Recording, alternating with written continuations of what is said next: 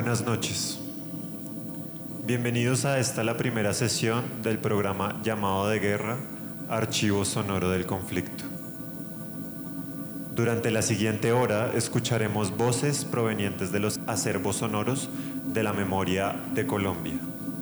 Una memoria que en este caso inevitablemente ha estado atada a sus múltiples guerras y conflictos. Estos conflictos se han librado por distintas causas y en varios lugares. Y en estos, la radiodifusión y medios en general han jugado un rol crucial al ser un territorio de poder y un arma clave para los bandos en pugna. Por medio de la radio, las voces llegan a una audiencia, y quien domina la radio trata de hacer partícipe al público de sus batallas. Las voces llaman a un oyente a estar en algún bando y lo interpelan para que haga o no haga algo frente a lo que sucede a su alrededor. Las voces de la radio utilizan muchos métodos. Nos asustan, nos amenazan, nos dan confianza o nos perturban. Nos pueden mentir, confundir o inspirarnos ira. Nos hacen creer en identidades o nacionalidades. Nos hacen creer en alguna causa ajena o nos convencen de un deseo común. Ellas nos narran acontecimientos, nos cuentan el relato de algo que pasa o ya pasó. Este hecho narrado sucede para el oyente solo cuando es producido, transmitido y escuchado. Y en los conflictos, la forma en que el evento es transmitido determina su intensidad, haciendo que el oyente se implique en lo sucedido al ser afectado su cuerpo. De las voces que traen la guerra a nuestros oídos nos quedan sus registros. Contenedores fonográficos y escritos conservan las imágenes de la guerra en Colombia. Unas imágenes que dibujan y esbozan la esencia de lo que como sociedad hemos vivido. Sugieren quizá una relación, un patrón, una forma en un conflicto que parece no terminar.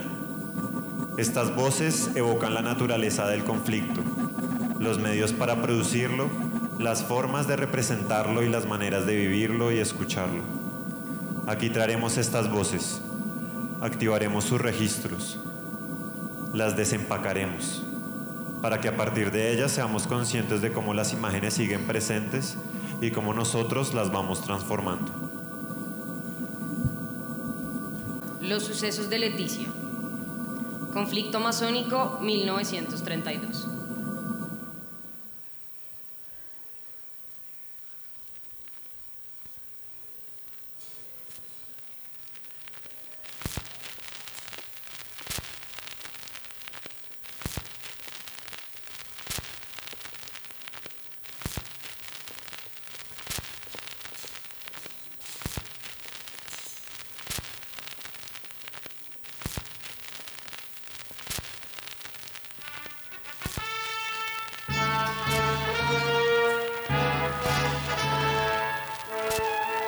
Buenas tardes colombianos.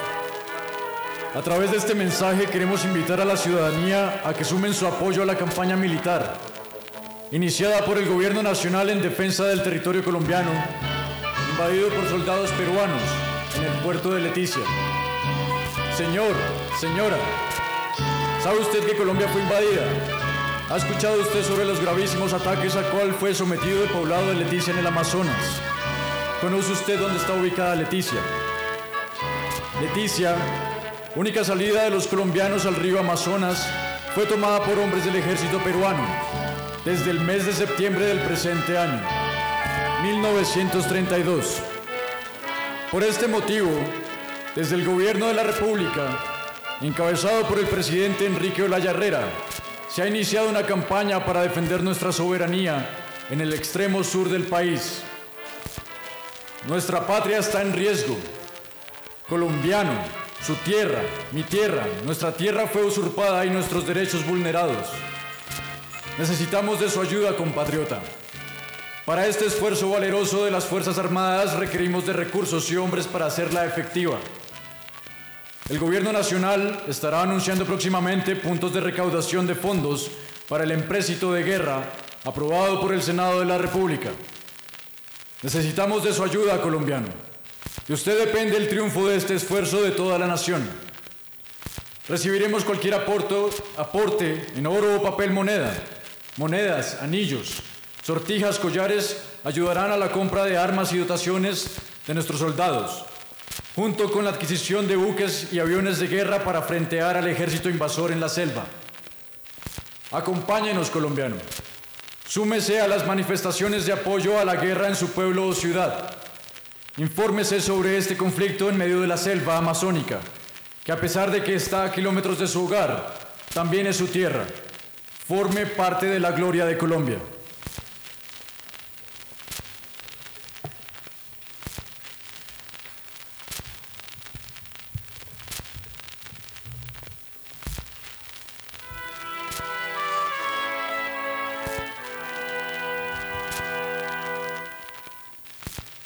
HJN presenta.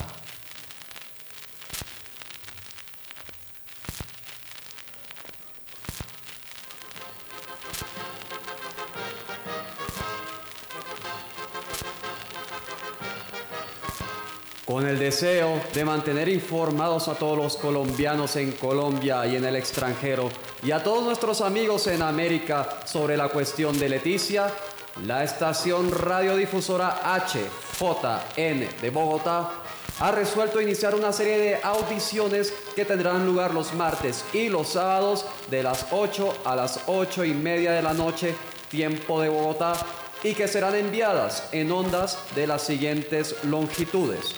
440, 3850, 3940 y 42.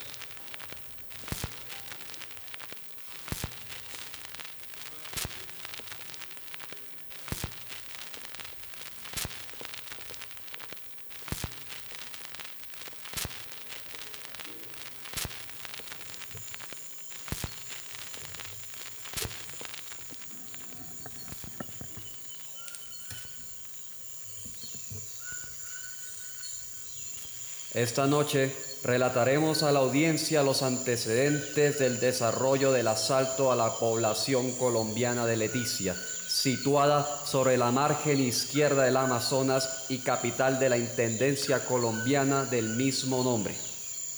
En la madrugada del primero de septiembre, de manera completamente inesperada y sin que me diera ninguna circunstancia que pudiera hacer pensar siquiera en un atropello semejante, un grupo de peruanos en número de 200 y procedentes en su mayor parte de las poblaciones peruanas de Chimbote, Caballo Cocha y Ramón Castilla, situadas en la margen peruana del Amazonas, se apoderaron de Leticia. Los asaltantes, vestidos de paisanos, iban capitaneados por el ingeniero peruano Óscar Ordóñez, el administrador de la hacienda La Victoria, situada en territorio colombiano y de propiedad del peruano Enrique Vigil y el alférez La Rosa, oficial del ejército peruano y jefe de la guarnición peruana de Chimbote. Un grupo de soldados uniformados pertenecientes a la misma guarnición esperaban en la playa de la ribera colombiana para intervenir en ayuda de los asaltantes en caso de que los habitantes de Leticia opusieran resistencia. La guardia policial no se encontraba en la población en el momento del asalto. Así pues, los soldados peruanos no tuvieron necesidad de intervenir y los civiles apresaron a las autoridades colombianas. Se hicieron con los poderes y el dinero de la Intendencia e izaron la bandera peruana.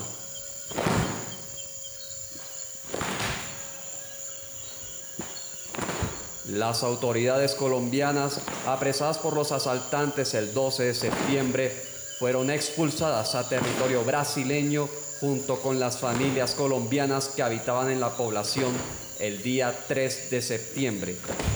Desde el mismo día primero de septiembre, los asaltantes comenzaron a organizarse militarmente, creando patrullas de vigilancia, en las cuales participaron ya soldados uniformados del ejército del Perú. Iniciaron trabajos de atrincheramiento y defensa en la playa y en la isla de Chinería, que se encuentra frente a Leticia, para lo cual se sirvieron de los elementos que desde el primer día empezaron a recibir de Iquitos, entre los cuales han habido cañones, ametralladoras, aviones y otros materiales de guerra provenientes de los arsenales del gobierno peruano en Iquitos. Mientras tanto, en la ciudad de Iquitos, capital del departamento de Loreto, se celebraban manifestaciones de aplauso a los invasores. Se les ofrecía ayuda de todo género. Se les enviaba víveres y se les aclamaba como héroes por haber efectuado un atropello al territorio de una nación amiga y vecina.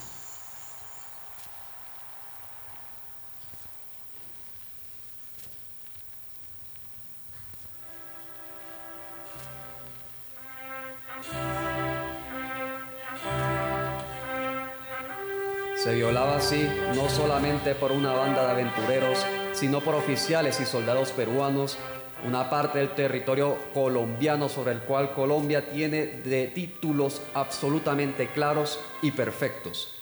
En efecto, los derechos de Colombia sobre Leticia y sobre el trapecio comprendido entre la línea Apoporis-Tabatinga, límite de Colombia y el Brasil al oriente, el río Amazonas al sur, la línea que va de la desembocadura del río Atacuari en el Amazonas a la del Yaguas en el Putumayo al occidente y el río Putumayo al norte están garantizados por un tratado perfecto firmado en 1922 entre plenipotenciarios debidamente acreditados por los dos gobiernos, ratificado por los congresos de los dos países, canjeado en la forma usual y registrado en la Secretaría de la Liga de las Naciones.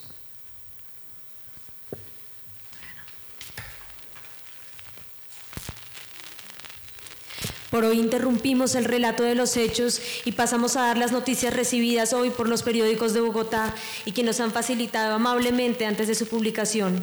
La primera es un cable de Manaos que informa que en ese puerto brasilero se comenta el fracaso que ha tenido la colecta nacional en la ciudad de Iquitos. Los fondos recogidos hasta hoy en dicha ciudad y para tal efecto no alcanzan a llegar a mil dólares. La segunda es un cable de Nueva York, según el cual el Perú no ha podido adelantar las gestiones que llevaba a cabo para la obtención de aviones de guerra a causa de dificultades financieras. Agrega el cable que el gobierno peruano adeuda todavía cerca de 900 mil dólares a la casa que construyó varios submarinos ordenados durante el gobierno del presidente Lejía. El sábado próximo de las 8 a las 8 y media de la noche continuaremos nuestro programa de información sobre el asalto de Leticia, transmitiendo por las mismas ondas que hemos usado hoy.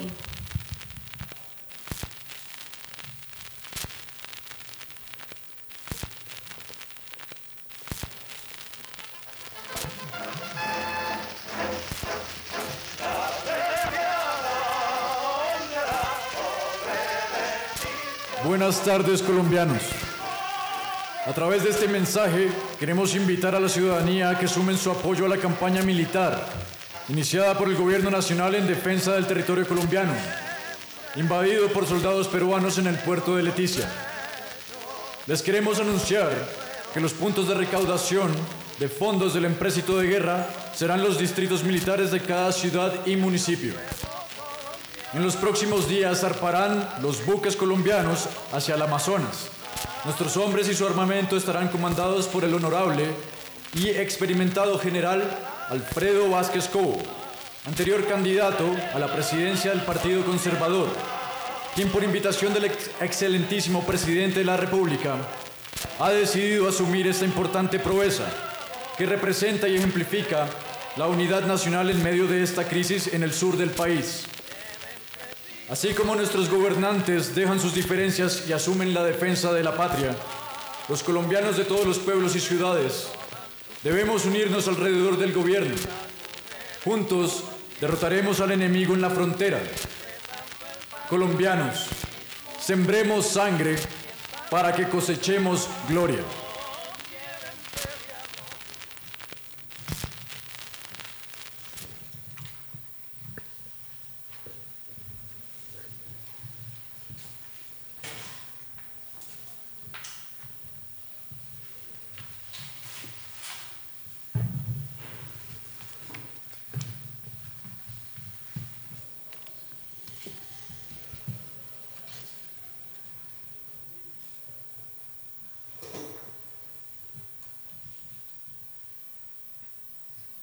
La toma de la radio, Bogotazo, 9 de abril de 1948.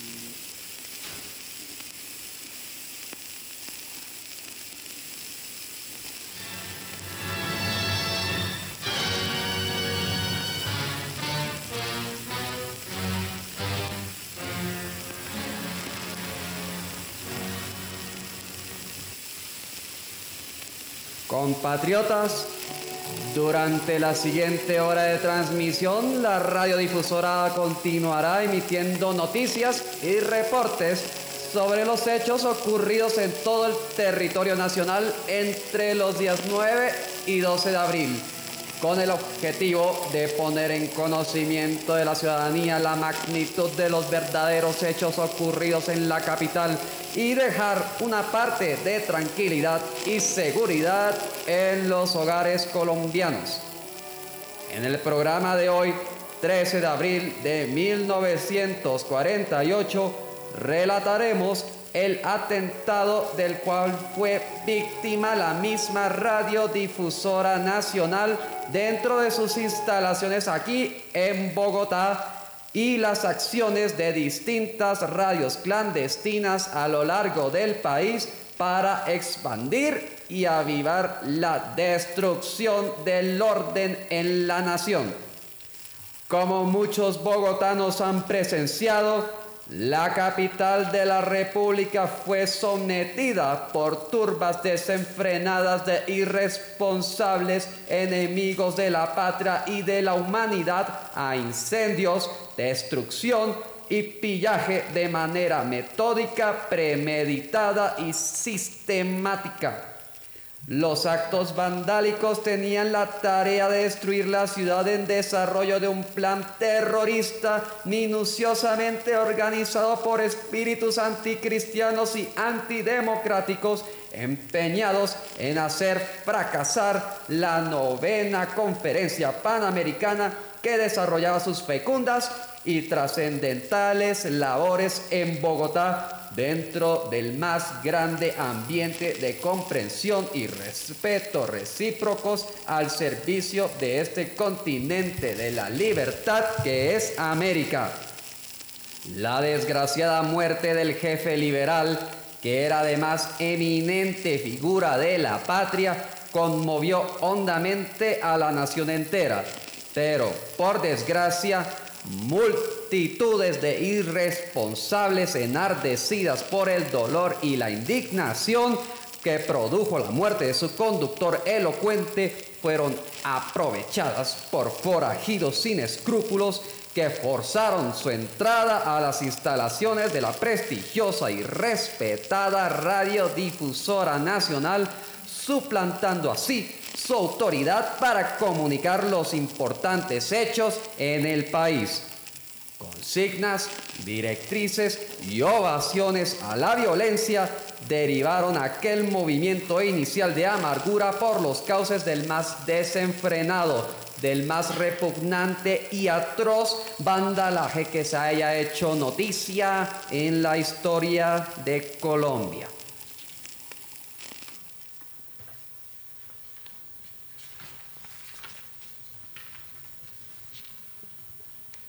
No ha habido pasado horas desde el asesinato del doctor Jorge Eliezer Gaitán y un grupo de hombres, seguramente con intenciones premeditadas, forzaron su entrada dentro del edificio de la Radio Nacional, poniendo en función de sus malhechores planes los micrófonos y equipos de transmisión.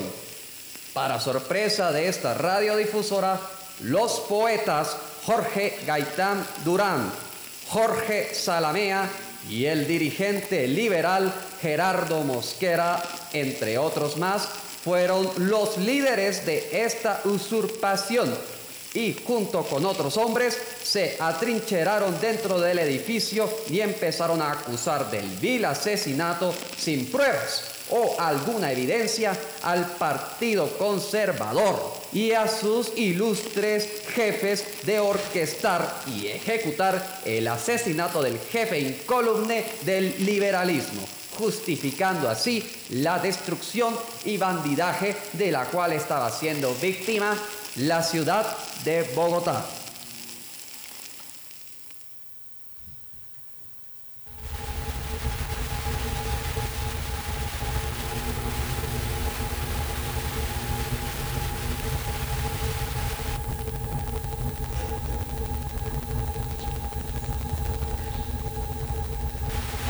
Aló, aló, aló. Colombianos en el exterior. Aló, aló, aló, aló. Colombianos en el exterior. Aló, aló, aló, aló. Colombianos en el exterior. A la 1 y 30 minutos del día 9 de abril de 1948, entre las calles 14 y 15, fue asesinado por un policía conservador, el doctor Jorge Eliezer Gaitán, por órdenes del Partido Conservador y del gobierno conservador. Cuatro balazos por la espalda le dio el policía conservador, mandado por el gobierno conservador, y asesinó a la 1 y 30 minutos al salir de la oficina al doctor Jorge Eliezer Gaitán, ubicada en las calles 14 y 15 por la carrera séptima. Aló, aló, fuerzas liberales izquierdistas. Aló, aló, aló, fuerzas liberales izquierdistas de Colombia. Se han levantado todas las divisiones de la policía de la capital de la República a favor del movimiento revolucionario. Ospina Pérez ha caído. El ejército y la policía controlan las capitales demócratas liberales. Policía Nacional del Tolima, Policía Liberal del Tolima, por motivo de la irreparable desaparición del más ilustre hombre de Colombia, el doctor Jorge Eliezer Gaitán, vilmente asesinado, debe desencadenarse una revolución sin par en la historia del país. Aquí nos apoderamos de la radiodifusora nacional y de las principales secciones del gobierno. Un enorme pelotón del ejército y la policía nos custodia. Apodérense del gobierno sin temor para derrocar a este infame gobierno. Apodérense del poder. ¡Viva el Partido Liberal! A la carga, a la carga, a la carga. Policía Liberal del Tolima.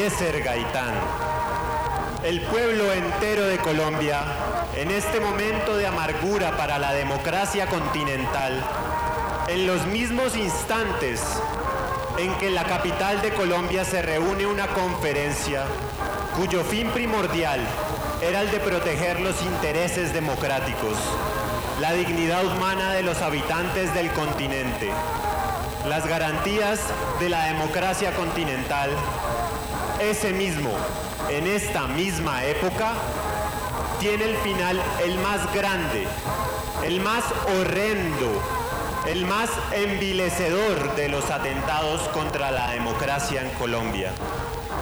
El pueblo de Bogotá, todo como el pueblo de todas las capitales en el departamento, como el pueblo de todas las pequeñas ciudades, como el pueblo de todos los trigueros, el pueblo de las colinas, de las vertientes y de los páramos.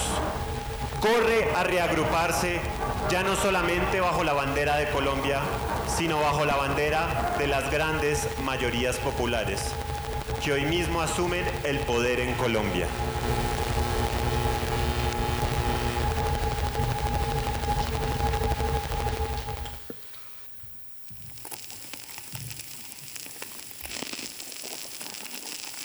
Cuando el caos logró reinar provisoriamente en las calles de Bogotá, los oprobiosos usurpadores de la Radio Nacional se atrevieron a designar una junta o dirección de lo que llamaban la Revolución Liberal. La afrenta ignoraba la posición de los dirigentes actuales del Partido Liberal y se declaró a sí misma como autoridad para las masas enloquecidas e incluso se autoproclamó como órgano oficial de comunicación de un supuesto movimiento. Al vestirse de orden y de nueva institución, los injuriosos buscaban darle unidad a las masas desenfrenadas, las cuales se habían volcado en la insensatez que por culpa de la locura y que con ello buscaban darle orden a un grupo de criminales y borrachos.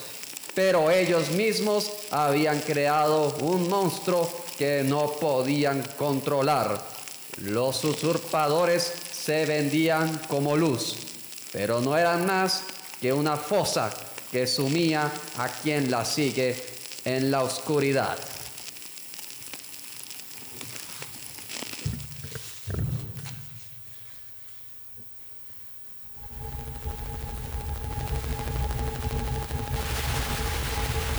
Aló, Policía de Bogotá. Les leemos el siguiente decreto del Comando de Dirección de Policía Nacional al servicio de la Junta Central Revolucionaria de Gobierno.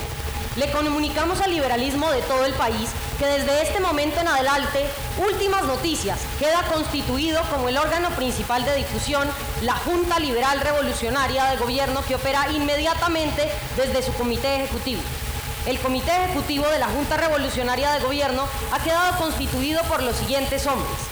Doctor Adán Arraiga Andrade, Doctor Jorge Salamea, Don Rómulo Guzmán. El Comando de Dirección de la Policía Nacional en Bogotá, nacional al servicio de la Junta Central Revolucionaria de Gobierno, ordena a todas las plazas estar listas para tomar sus sitios en el momento en que se les imparta la orden. Cumplirse estrictamente a la gente amiga de este movimiento, es decir, la casi totalidad de Bogotá debe permanecer concentrada en las calles, orden que damos enseguida para trabajadores, estudiantes, clases medias. Todo el pueblo de Bogotá debe por tanto permanecer de pie y en contacto con sus directivas sindicales y con las directivas del movimiento. Al mismo tiempo, le informo a la opinión nacional que el movimiento revolucionario controla todas las comunicaciones, que es dueña de las calles de Bogotá y de las principales ciudades del país. Compañeros de Colombia, la reconquista popular del poder se ha iniciado. Informo también que todos los países democráticos del continente miran con profunda simpatía nuestro movimiento.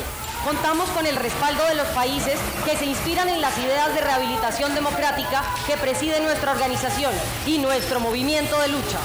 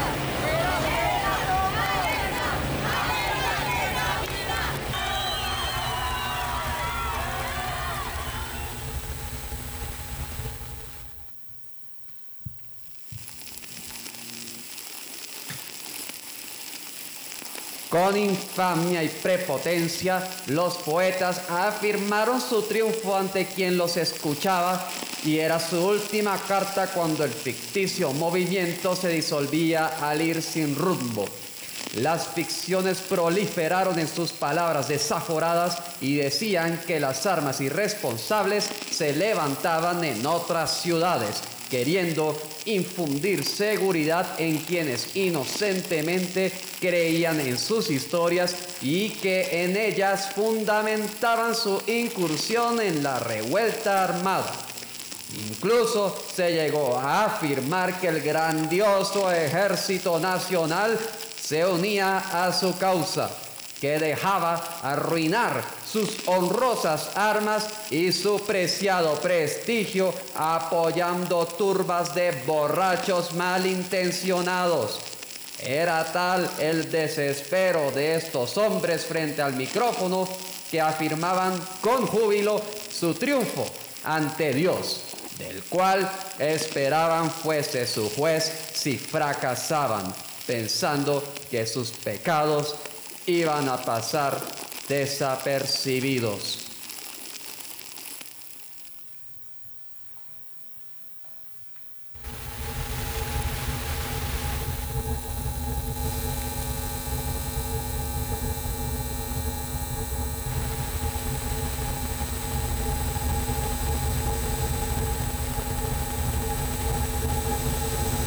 Todas, divisiones de la Policía Capital de la República se acaban de unir al movimiento revolucionario. Todas las divisiones de la Policía de la Capital de la República se acaban de unir al movimiento revolucionario. Todas las divisiones de la Policía de la Capital de la República en Colombia se acaban de unir al movimiento revolucionario.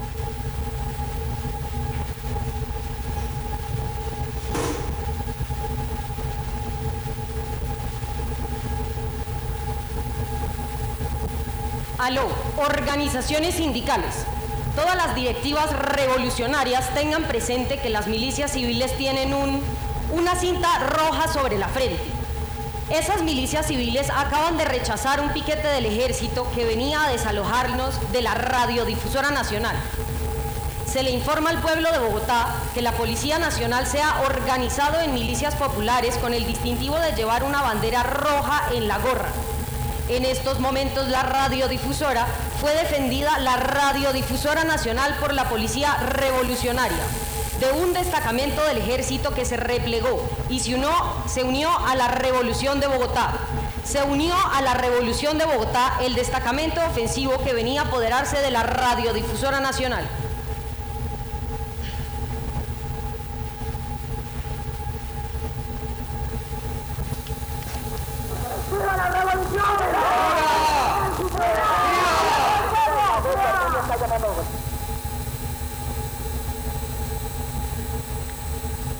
Señores, señores, la noticia sobre la emisora nacional es la siguiente. Un eje, un, pelotón del Ejército Nacional, mandado por tres distinguidos oficiales, venía por órdenes del gobierno a desalojar al pueblo de la emisora nacional. Inmediatamente se entró en conversaciones con la tropa y, viendo todo, y viendo que todo el Ejército Nacional estaba con nosotros, los oficiales del ejército, los tres oficiales del ejército, le dieron al pelotón órdenes de no disparar contra el pueblo y de desplegarse a la revolución. Se salieron a la revolución, se unieron y salieron soldados, los propios soldados gritando ¡Viva el Partido Liberal! Abajo el gobierno conservador. Fue indescriptible el júbilo que se presentó, que se presentó en el ejército. En el ejército no hay, no hay ningún hombre del ejército que no esté con nosotros.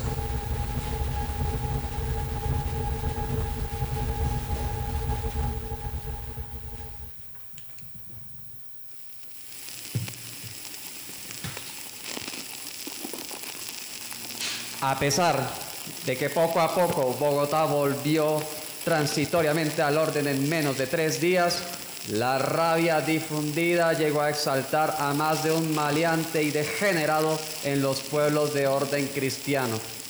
Ciudades como Barranca Bermeja en el Santander, Tuluá en el Valle, Armero en Risaralda y Puerto Tejado en el Cauca cayeron bajo las manos de huestes desenfrenadas. La poca y efectiva presencia del ejército en lugares remotos hizo inevitable que la gente humilde quedara a la merced de ominosas turbas comunistas, las cuales formaron nuevas juntas usurpadoras del poder democrático del Estado en los municipios. Imitando el ejemplo de los subversivos en Bogotá, hombres armaron radios clandestinas e ilegales y continuaban profesando la falsa historia de que el honorable Partido Conservador y sus dirigentes habían procurado la gestación de la autoproclamada revolución izquierdista colombiana al asesinar al caudillo Jorge Eliezer Gaitán.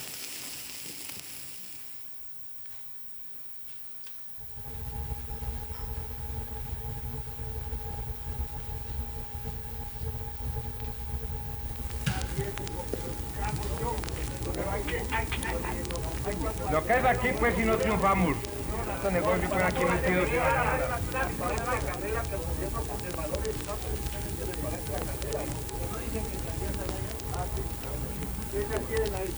Aquí habla esta, la estación revolucionaria al servicio de los revolucionarios de Colombia. Aló, aló, aló, vamos a leer el último boletín. Vamos a leer el último boletín. La voz del pueblo al servicio de la revolución. Hablando para los revolucionarios de Colombia desde un lugar de la República que a nadie le interesa localizar, sino al gobierno de Mariano, si puede. Revolucionarios, no desmayéis. Estad listos. Dormir vestidos y con el arma entre las piernas. En esta guerra que Mariano y Laureano han desatado sobre nuestra querida patria, no existe cuartel. No hay más piedad para el vencido que no esperar del vencedor ninguna. Oídlo bien, revolucionarios. No hay más piedad para el vencido que no esperar del vencedor ninguna.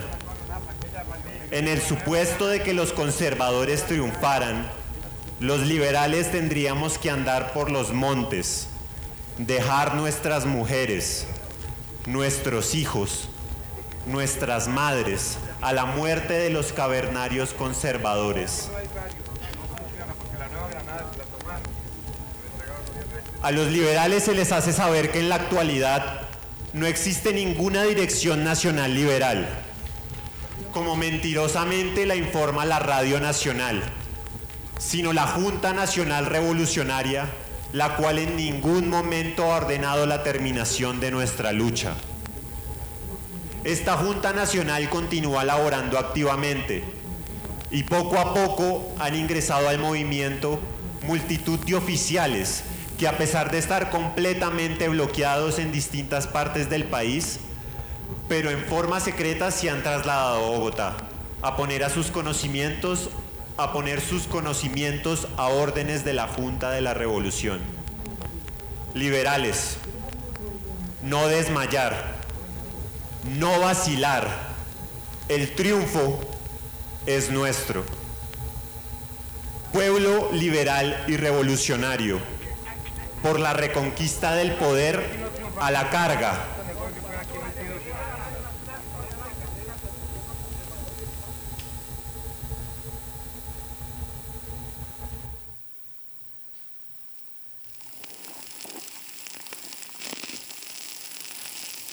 Al final, la incursión armada e irresponsable de estos hombres dejó más de una cicatriz en nuestra patria. Los hechos ocurridos solo serán manchas de oprobio y vergüenza para Colombia en los años venideros. Esperamos que la paz reine finalmente en los hogares de Bogotá y todo el país y que poco a poco se apacigüen los lugares que siguen aún sublevados.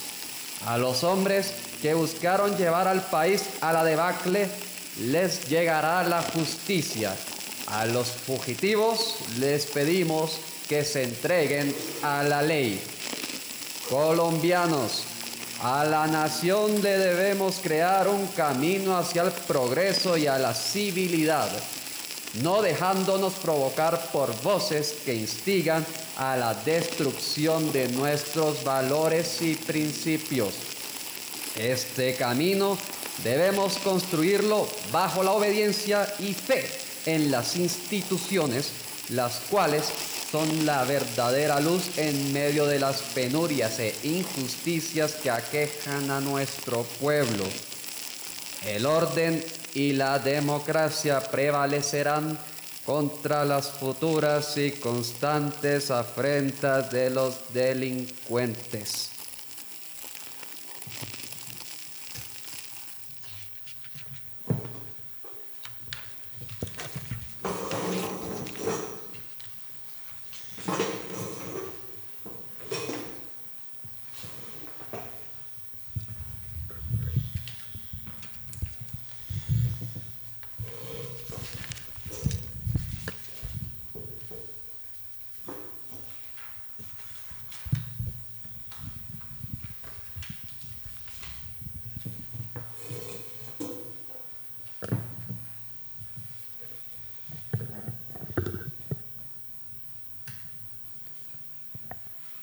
La transmisión del asalto. Palacio de Justicia, 1985.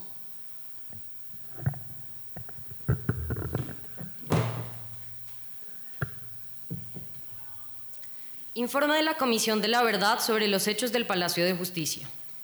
Anexo tercero, la transmisión de la toma. Hace 34 años, en 1985, voces y estruendos gritaban al interior del Palacio de Justicia. Estos sonidos escuchados no son olvidados todavía. Esas voces fueron transmitidas en medio de una pira fatal a la escucha de todos los colombianos, atónitos y silenciosos.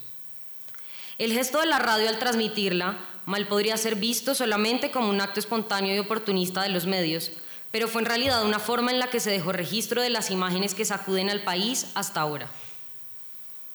El presente anexo del informe final pretende dar a escuchar de manera integral para el aprendizaje de futuras audiencias, para la evaluación del papel de los medios de comunicación y para la conciencia de la comunidad nacional un panorama amplio de los sonidos transmitidos dentro y fuera del Palacio de Justicia y honrar para que no se olvide y no se repita el increíble sacrificio de las víctimas de estos hechos. El presente anexo parte de un breve examen de los registros sonoros dejados por uno de los principales medios de comunicación a la ciudadanía, y en este se deja constancia de un seguimiento y escucha a las entrevistas hechas a sus protagonistas, las descripciones de los hechos y los sonidos transmitidos.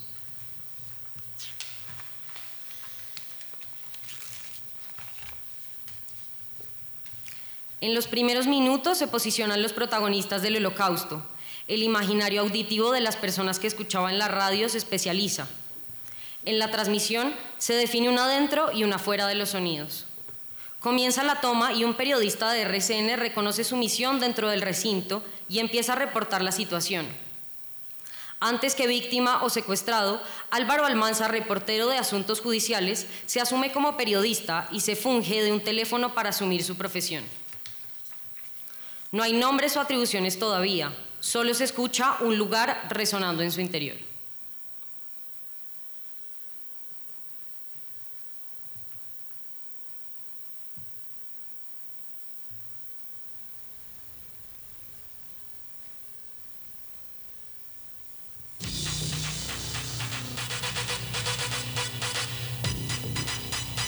Todas las noticias en RCN.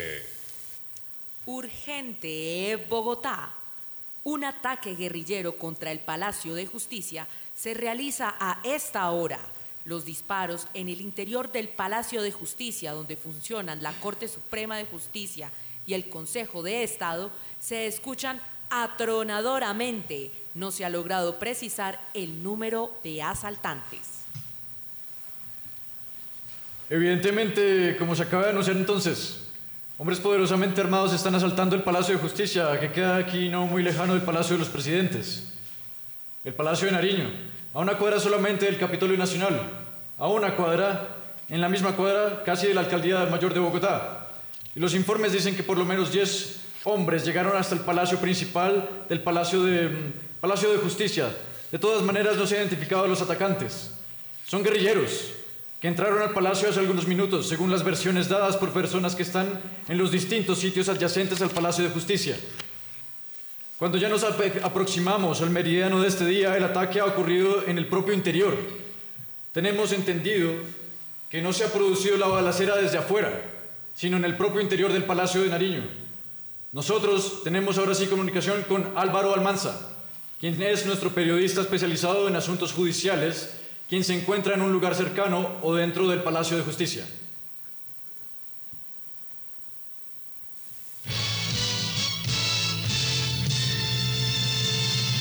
Extra, Radio Suceso Urgente por RCN, la radio de Colombia. En directo desde el Palacio de Justicia informa Álvaro Almanza.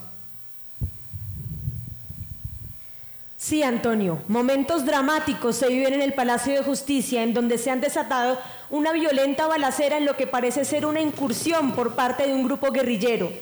Los insurgentes, al parecer más de 20, penetraron por el parqueadero localizado sobre la carrera octava del edificio, localizado en la, carrera, en la calle décima, es decir, en la Plaza de Bolívar, y tras conseguir la entrada principal penetraron por las escaleras apostándose en cada uno de los pisos. A esta hora los insurgentes se enfrentan con los escoltas y con los guardias de una firma privada que permanecían aquí en el Palacio de Justicia. Destaquemos que los funcionarios de la Corte Suprema y del Consejo de Estado han debido tenderse en el piso para evitar ser alcanzados por las balas.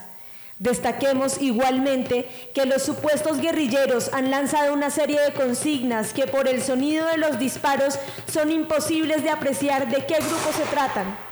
Los guerrilleros penetraron por el parqueadero de la carrera octava y se desplazaron apresuradamente por las escaleras, logrando sorprender de esta manera a los escoltas, tanto el F2 y el DAS que permanecían custodiando a cada uno de los magistrados.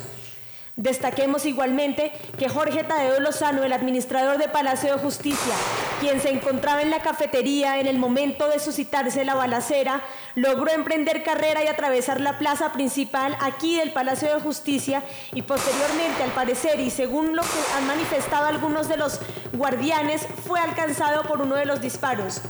En este momento me encuentro ubicado en la recepción del Palacio de Justicia, es decir, entre la sala penal y la sala tercera, donde funciona el más alto tribunal de justicia del país y los guardias de la firma privada tratan de localizar a los guerrilleros, pero la balacera es bastante cruenta y en este momento no se puede expresar lo que se vive aquí en el Palacio de Justicia. Destaquemos que existe desconcierto y confusión y no se sabe a qué grupo pertenecen. Por otra parte, se ha cerrado la puerta principal con el propósito de evitar que penetren por otro lado también los insurgentes. Los miembros de la policía también tratan de evacuar a los guerrilleros que lograron penetrar en el Palacio de Justicia sin que hasta el momento se haya logrado establecer si han, perecido personas.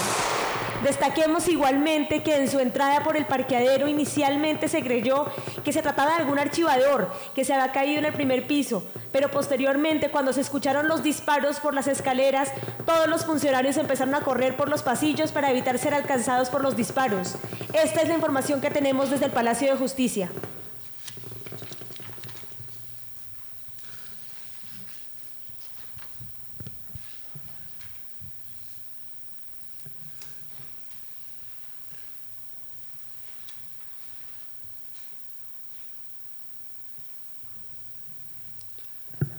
La labor de informar lo que sucede, reconocer a los protagonistas y lugares, describir minuciosa y fluidamente cada evento a su alrededor, son habilidades inherentes a las personas educadas en la reportería. Pero al no estar presente en el lugar de los hechos un periodista, cualquier persona que sí esté posicionada debe reemplazarlo. Para esto, el periodista debe ser el enlace, el puente para que esta persona pueda lograrlo. Dentro del palacio, una secretaria se encuentra presa del miedo y la confusión de una situación que todavía no reconoce. Desde cabina, el conductor de la transmisión la interpela para que ella asuma su deber ante la opinión pública.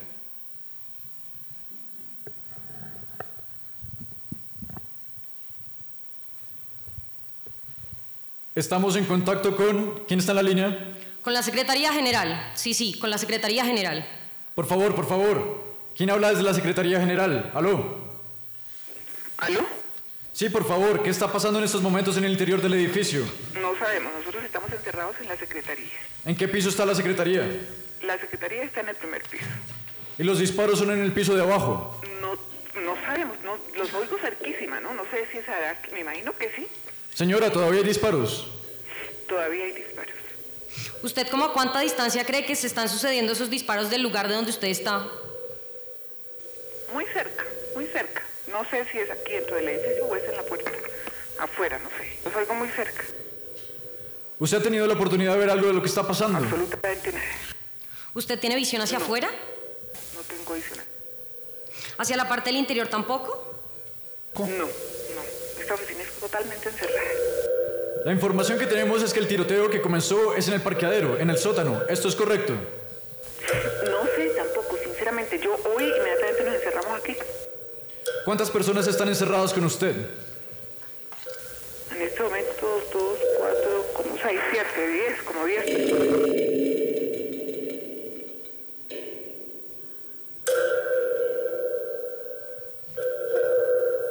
Todos los trabajos de la Secretaría de la Corte.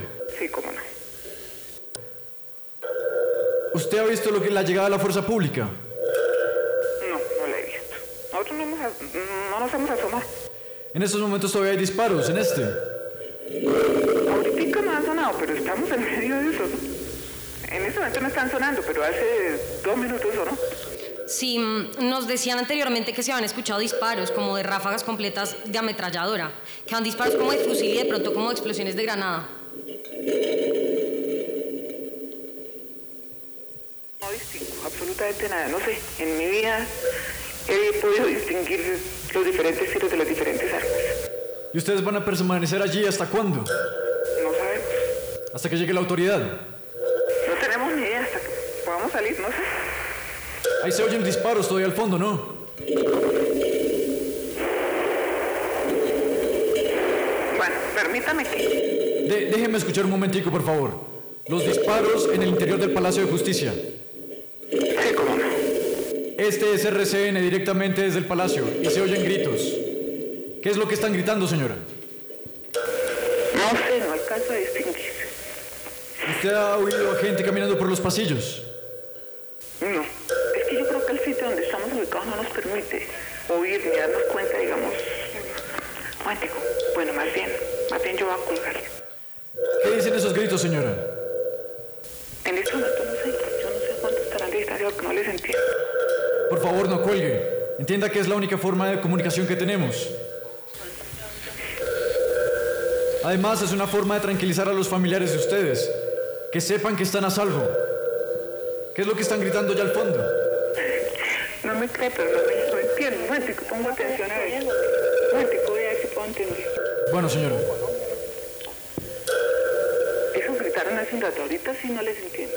Están gritando Viva Colombia. Esos gritaron hace un rato, ahorita sí no les entiendo.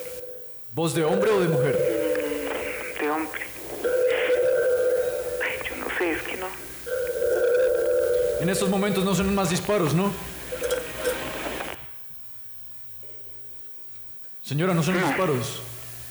Oiga, ahí están los gritos. Trata de oír, por favor, y nos transmite. Parecen los gritos de una persona muy cercana, ¿no? Por ahí a unos 10 pasos, no menos tal vez, porque se alcanza a percibir a través del teléfono.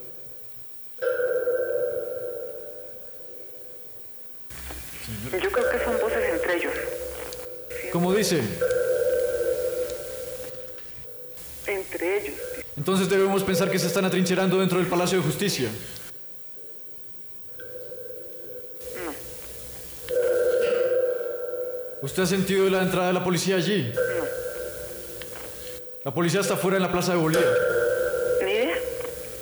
Óigalos, ahí están gritando.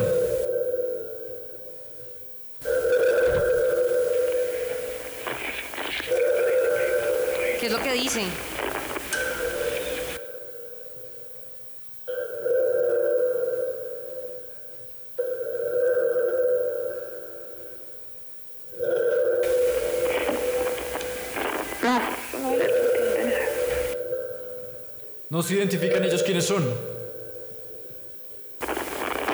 Mm, Yo no sé si al comienzo, pero no, yo no veo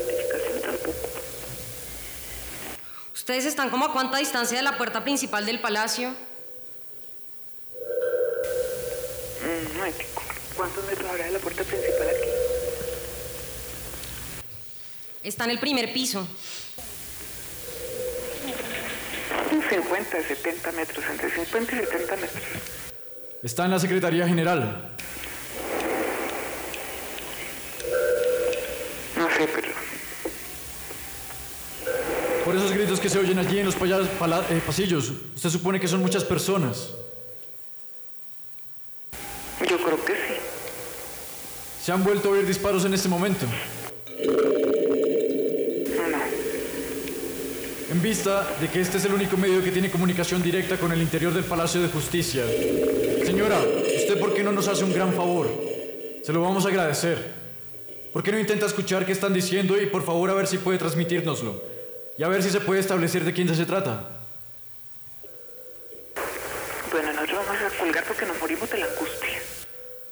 Le entiendo su situación, sus nervios, es apenas natural. Ahí se oyen de nuevo los disparos.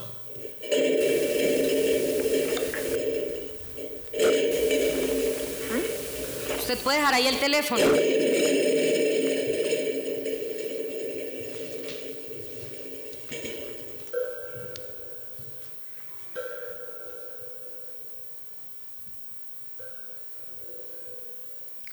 Así como la audiencia podía escuchar la catástrofe por la radio, también podía comunicarse con ella para transmitir lo que veía o sentía.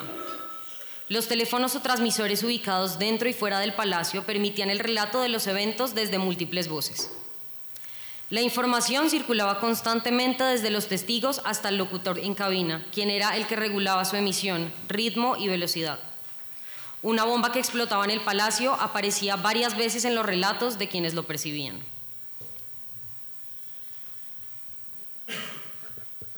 Desde los distintos sitios que tiene RCN establecidos tanto en el interior como en las cercanías del Palacio de Justicia, Francisco Tulande. A ver, Juan, sí, le estoy escuchando perfectamente. Desde hace unos siete u ocho minutos no, no se han vuelto a escuchar las detonaciones. Víctor Jiménez les comentaba hace poco que sobre la azotea, la parte alta de la edificación, se podía, se podía advertir una gruesa columna de humo. Ya habían detectado las autoridades que más o menos hace una hora habían detectado una ametralladora, había sido emplazada en el centro de la plaza principal del Palacio de Justicia. En estos momentos estamos advirtiendo una gruesa columna de humo cerca donde está la bandera tricolor, la bandera de Colombia.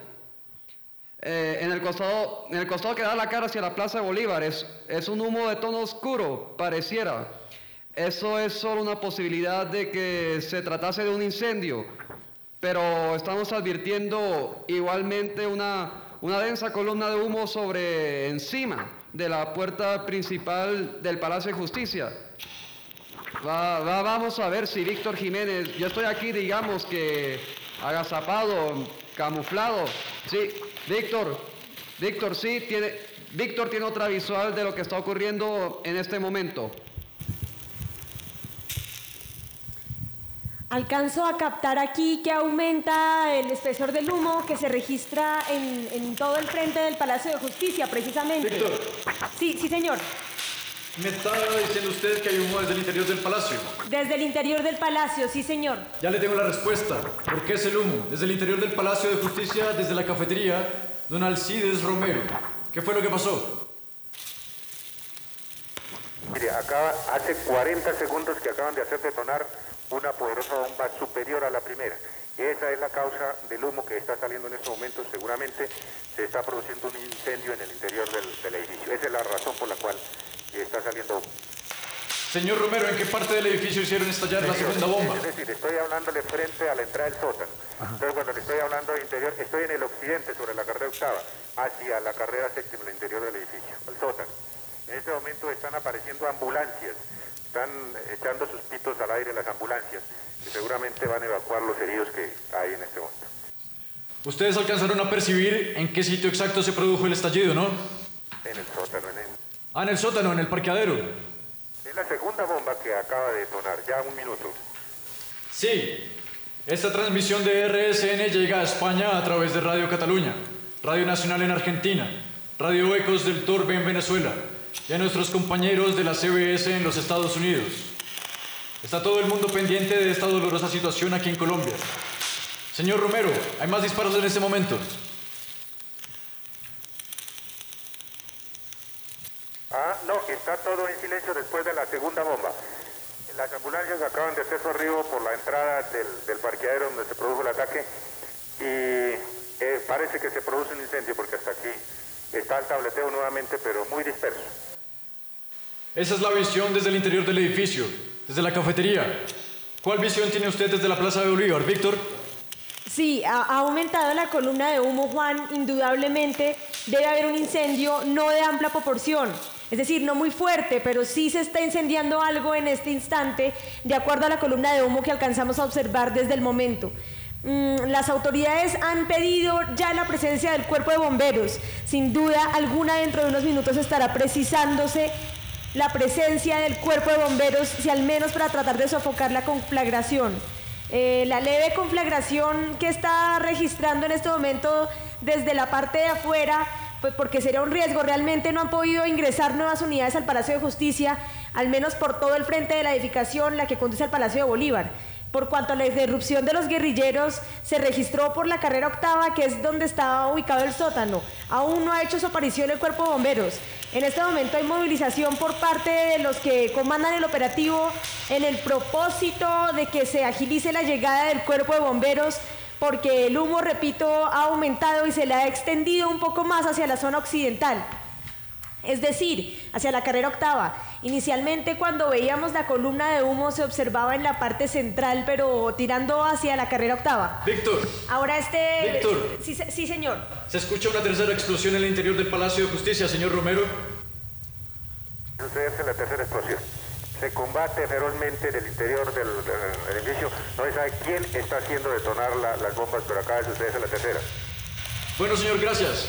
Ese es el interior del edificio. Detrás del edificio del Palacio de Justicia está doña Salomé Tobón, quien está en el Banco Popular. Es un edificio muy alto precisamente, permite la visión completa del Palacio de Justicia.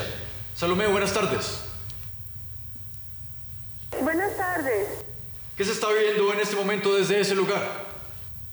Mira, de aquí del banco estamos observando que hay muchísimo humo. Supuestamente creemos que se, se incendiaron unos carros allí en el parqueadero del palacio. Pero no más, no es, no es más, muchísimo ruido, no vemos más. O sea, de acá de lejos, porque inclusive nos prohibieron que nos arrimáramos a las ventanas, ¿ves? Y en este momento lo que ustedes pueden ver desde ahí, ¿qué indica? ¿Que hay gente en el Palacio de Justicia o que han huido de allí? No, claro que sí, hay muchísima gente, inclusive de aquí de- del banco hay muchos familiares que, que trabajan allí, nos hemos comunicado, ellos se han comunicado con, con los compañeros de aquí del banco y les han dicho que están bien, sí, pero que pues no se pueden mover de ahí. ¿Ustedes están en qué parte del Banco Popular? ¿Cómo? ¿Usted en qué parte del Banco Popular está? ¿Nosotros? Sí. Estamos aquí en el segundo piso del banco. De aquí yo veo en este instante que está saliendo muchísimo humo. Y los compañeros dicen, o la gente que se ha podido asomar bien a las ventanas, porque aquí hay gente del DAS y de, y de muchas partes en las ventanas disparando hacia afuera. ¿Ves? Y humo, humo, humo es lo que vemos en este momento. ¿Qué es lo que dicen? ¿Que el humo es de qué? Que mira, supuestamente en toda la puerta del parqueadero hay un carro tanque, ¿sí? Entonces allí está yo y entonces supuestamente, no tengo seguridad, se prendieron unos carros y por eso hay muchísimo humo. Yo de aquí veo bastante humo.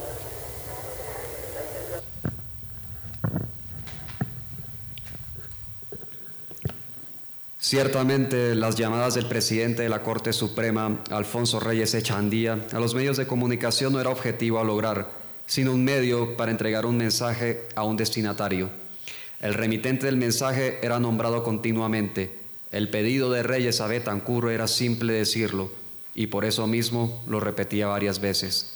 Desactiven las armas que disparan a nuestros secuestradores y a nosotros, decía una y otra vez el magistrado.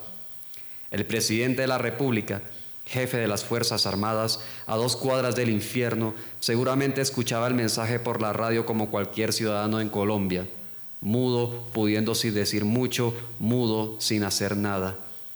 Presidentes, periodistas y ciudadanos estaban quietos y pasivos frente a lo que escuchaban.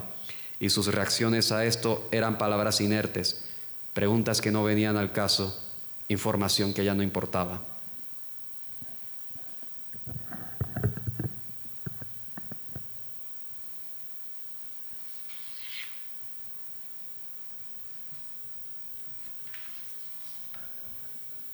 Eh, un segundito. Desde el cuarto piso se ha puesto en comunicación con RCN el presidente de la Corte Suprema de Justicia.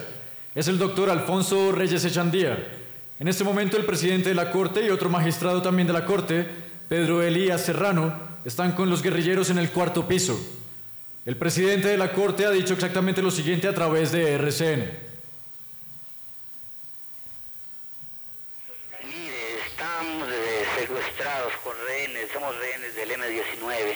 Estamos en el cuarto piso del edificio de la Corte. Si no cesa inmediatamente el fuego hay un hecatombe. Eh, la gente está dispuesta a conversar, viene a traer un documento para conversarlo, pero no hay manera de hablarlo y de buscar una salida civilizada a esta situación mientras no haya cese inmediato del fuego. ¿Cuál es el trato que ustedes han recibido, doctor?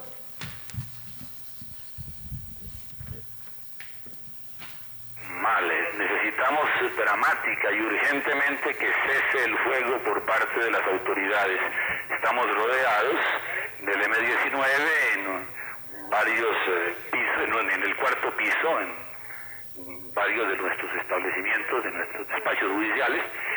Ellos están dispuestos a dialogar, traen una demanda concreta, pero si no cesa inmediatamente el fuego, morimos todos. ¿Usted ya se puso en contacto con el señor presidente? No, no he podido hablar directamente con él, pero sé que está enterado porque el presidente del Senado debió de hablar con él. Lo mismo que el director del DAS. Que la orden sea inmediata, que, que, que den la orden de que no disparen más.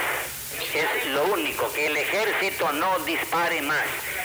Es lo único que pedimos y que la orden llegue adentro, porque nos han dicho que han dado órdenes del fuego, pero adentro siguen disparando. No, oiga, por favor, que...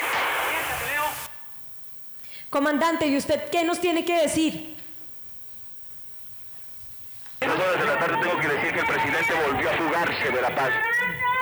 Fue incapaz de comparecer siquiera telefónicamente ante el presidente de la Corte Suprema de Justicia durante cualquier cantidad de horas se buscó afanosamente ese contacto y aún es posible que no se digna dirigirse personal y directamente, telefónicamente, al señor presidente de la Corte Suprema de Justicia. Eso en primer Señor magistrado, presidente de la Corte Suprema, hágame un favor. Cuando usted dice que somos rehenes, ¿a quién se está refiriendo? Cinco o seis magistrados en este momento, pero probablemente hay más. Lo que importa, no importan los detalles, lo que importa es que finalmente den la orden aquí adentro de cesar el fuego. Ayúdennos a eso, que, que cese el fuego dentro del palacio. Por favor, inmediatamente. Señor Alfonso Reyes Echandía, ¿pero qué hay que hacer? pues que el presidente de la República dé finalmente la orden de que cese el fuego. inmediatamente. Un momento, por favor, un momento. Oiga, es increíble, habla Alfonso aquí, el segundo al mando de este operativo. El presidente de la República no le ha pasado al teléfono al presidente de la Corte y se va a morir porque el presidente de la República ni siquiera con su poder jurisdiccional. Es increíble. Y el M-19 no es el, el que se ha tomado el Palacio de Justicia, se lo tomó los tanques del ejército. Es lo increíble. El ejército gritó con sus tanques y que están sonando los tiros. Cuando entren en este piso nos morimos todos, sépalo.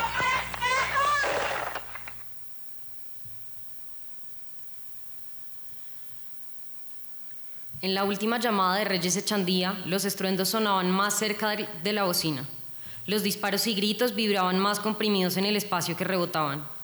Las voces ya sin salida, sin escape de la presión en la que estaban sometidas, solo podían salir por el teléfono de Reyes para liberarse un poco. Pero este flujo de escape se cerró, a pesar de que la información con la que contaba el gobierno sobre el palacio provenía casi exclusivamente de los medios de comunicación, la ministra de Telecomunicaciones Noemí Sanín consideró que esta fuga de voces no hacía más que perturbar a las que estaban mudas e impávidas escuchando la radio, temiendo seguramente a que empezaran a hablar por las voces sofocadas dentro del edificio en llamas. Cualquier sonido producido entre la carrera séptima y octava y las calles 12 y 11 fue vetado. El vacío en la transmisión no era una opción.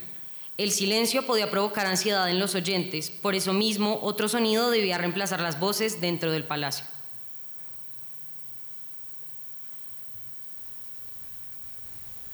Atención colombianos, queremos informar a la audiencia que los partidos de fútbol programados entre Millonarios y Unión Magdalena, aquí en la capital, y entre América y Nacional en Medellín sí tendrán lugar, según lo programado, pero antes presentemos un pequeño resumen de lo acontecido el día de hoy. El resumen de la cronología, paso a paso, minuto a minuto, de lo que ha ocurrido hoy en el Palacio de Justicia, como un gran resumen en este momento en RSN. Es la siguiente la cronología. Bogotá por Carlos Uribe. Esta es la cronología del Palacio de Justicia, protagonizado hoy por el M19. 11 y 25 AM, un camión carpado entra por la puerta del parqueadero del Palacio de Justicia ubicado sobre la carrera octava entre calles 11 y 12 a las 11 y 27 minutos, por lo menos 30 hombres fuertemente armados descienden del camión y atacan a tiros a los celadores y miembros de la policía que se hallaban prestando servicio en el sótano de la edificación.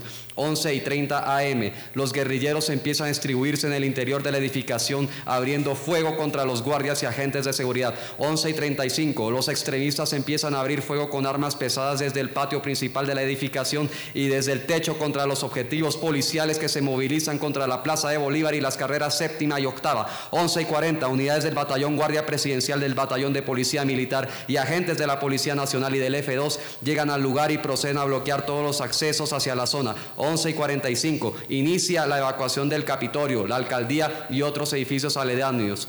11 y 50, el ministro de Gobierno Jaime Castro, quien se halla en el nuevo edificio del Congreso, se dirige apresuradamente hacia la Casa de Nariño para informar de la situación al presidente Belisario Betancourt. A las 12 en punto, Tropas del ejército, unidades de la policía y comandos especializados inician las labores tendientes a lograr el ingreso al palacio y lograr también el rescate de los aproximadamente 300 personas que se hallaban dentro de la edificación. 12 y 10, los terroristas abren intenso fuego con armas pesadas y lanzan explosivos contra las fuerzas de seguridad impidiendo su entrada. A las 12 y 30, el M-19 reivindica la toma. A las 3 y 10, tropas del ejército ingresan a la edificación luego de dar baja por los menos 18 guerrilleros. Comienza la evacuación de los rehenes. A las 4 y 10 minutos, fuerzas de la seguridad controlan casi la totalidad del edificio, aunque continúan los disparos esporádicos en las partes norte de la edificación. 4 y 12. Se confirma que el presidente de la Corte Suprema Magistrado, Alfonso Reyes Echandía, se encuentra en su oficina con los jefes del grupo guerrillero. A las 4 y 15 se conoce que el presidente del Senado, Álvaro Villegas Moreno, adelanta gestiones de mediación. 4 y 30. El presidente de la Corte Suprema de Justicia, Alfonso Reyes Echandía, pide un cese al fuego para realizar una negociación con los terroristas. 4 y 35. Las autoridades militares continúan evacuando al personal de oficina de la Corte Suprema de Justicia y del Consejo de Estado. 4 y 55. Las fuerzas militares y de policía dominan los tres primeros pisos del Palacio de Justicia, pero un reducto extremista se mantiene en la cuarta planta de la edificación, manteniendo como rehenes al presidente de la Corte Suprema, Alfonso Reyes Echandía, y a otros miembros de la corporación. 4 y 57. Los, luego de un periodo de calma se reinicia el intercambio de disparos entre los extremistas y las fuerzas del orden. 5 y 37. Las personas que fueron evacuadas del Palacio de Justicia y que permanecían en la casa museo del 20 de julio comienzan a abandonarla con rumbo a su residencia. 5 y 39. Se procede así a la evacuación del edificio de los almacenes Ley y otras edificaciones circundantes ubicadas sobre la carrera séptima y la calle 12. 5 y 57. El presidente Betancourt continúa reunido con su gabinete y con los mandos militares y se anuncia que más adelante se expedirá un comunicado oficial. 6 y 13 minutos, una nueva bomba estalla en el cuarto piso de la edificación que provoca una densa columna de humo, mientras que el fuego de fusiles y ametralladoras se reinicia con gran intensidad. 6 y 19, fuentes oficiales comunican que numerosos soldados han resultado heridos en los combates en el interior del Palacio de Justicia, especialmente en el cuarto piso. 6 y 21, las sesiones plenarias del Senado y Cámara de Representantes más adelante en la edición de las proposiciones de rechazo a la toma guerrillera ante la Corte y el Consejo de Estado presentada por varios grupos de senadores y de representantes. 6 y 43 continúan oyéndose explosiones en el interior del Palacio de Justicia mientras que las ambulancias siguen movilizándose hacia los hospitales trasladando policía y militar heridos. A las 7 y 55 a esta hora la situación de tensión continúa en la zona y esporádicamente se registran nuevos intercambios de disparos.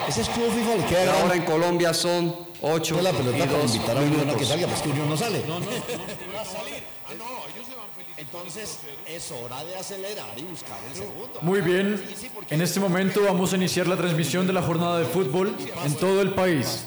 Como ustedes saben, hoy empieza el octogonal, la liga final del campeonato profesional de balompié en Colombia. Ha marcado cuatro goles el equipo de Alexis García. Millonarios ha marcado tres. Ambos han recibido uno. No es lo mismo anotar un golazo que un autogol y no es lo mismo jugar con un balón original Molten que con una copia. Compra siempre productos originales en dismobile.com, dismobile con E y sus accesorios Miyagi Molten, balón oficial del baloncesto, voleibol y Europa League en Colombia. Molten Store.